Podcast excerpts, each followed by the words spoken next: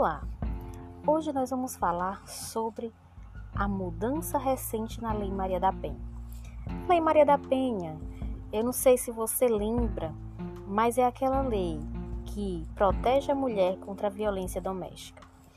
Então, Maria da Penha foi uma mulher que sofreu violência e buscou seu direito em todas as instâncias.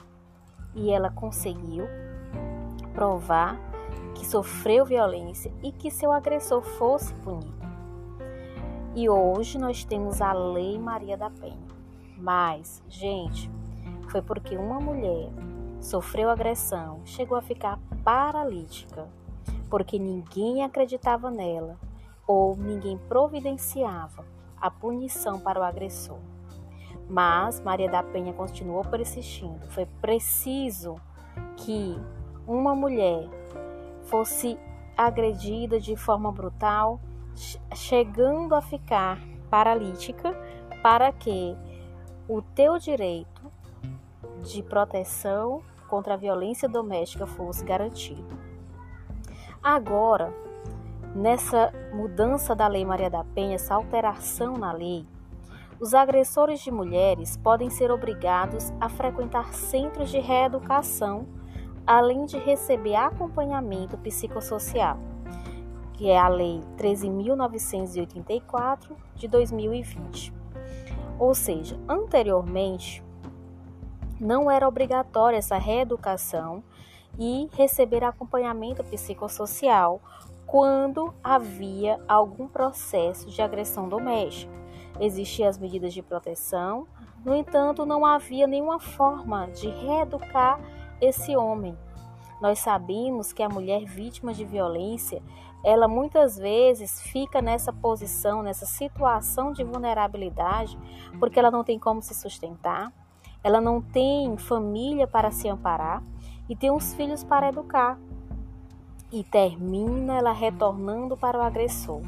Mas quando isso acontece, quando ela volta para o agressor, a violência pode ocorrer novamente. Nós vimos que as mulheres elas são muito discriminadas por causa disso. Inclusive, é, é, são rotuladas, ou seja, por que, que é agredida e retorna? Ora, muitos não têm para onde ir ou uma profissão que a conduz a uma emancipação financeira ao ponto dela poder sustentar seus filhos sozinha e terminam voltando novamente. Mas com a alteração da Lei Maria da Penha, que é a Lei 11.340 de 2006, o juiz já poderá obrigar eventuais agressores a frequentarem grupos reflexivos a partir da fase investigatória de cada caso verificado de violência contra a mulher. Então, o agressor ele já vai poder estar em grupos psicossociais de reeducação para que ele venha com essa terapia, vamos chamar assim, não é terapia, desculpe os psicólogos, tá? Pelo, pela palavra que eu utilizei, para que possa estar mudando a sua forma de ver o relacionamento com a mulher, que não é com a violência que ele irá conseguir o que ele quer ou suprir a sua necessidade, seja de autoestima, seja de frustração e necessita mostrar alguma coisa, seja qual for o motivo que o leve a essa violência. Ele vai ter essa possibilidade de reeducação. Ora, o que nós vemos aí? Nós vimos que, de certa maneira, há um amparo da lei para que essa mulher que não tem emprego, essa mulher que tem muitos filhos, essa mulher que não tem como voltar para a família, há uma possibilidade de que, ainda que ela volte para o pai dos seus filhos, ele possa estar mudado e a violência possa diminuir. É algo que é garantido? Vamos ver a partir de agora. Nós não sabemos. Não sabemos se vai haver realmente a diminuição de violência por causa dessa medida de reeducação. Mas nós sabemos que vai ajudar e muda, vamos dizer assim, a rota, a rotina o que nós vemos frequentemente e que somente esse ciclo vem acontecendo cada vez mais por mais que exista a lei de o homem continuar agredindo a mulher. Então, é, essas medidas estão no rol de proteção urgente das vítimas. E essa informação nós tiramos da agência Senado.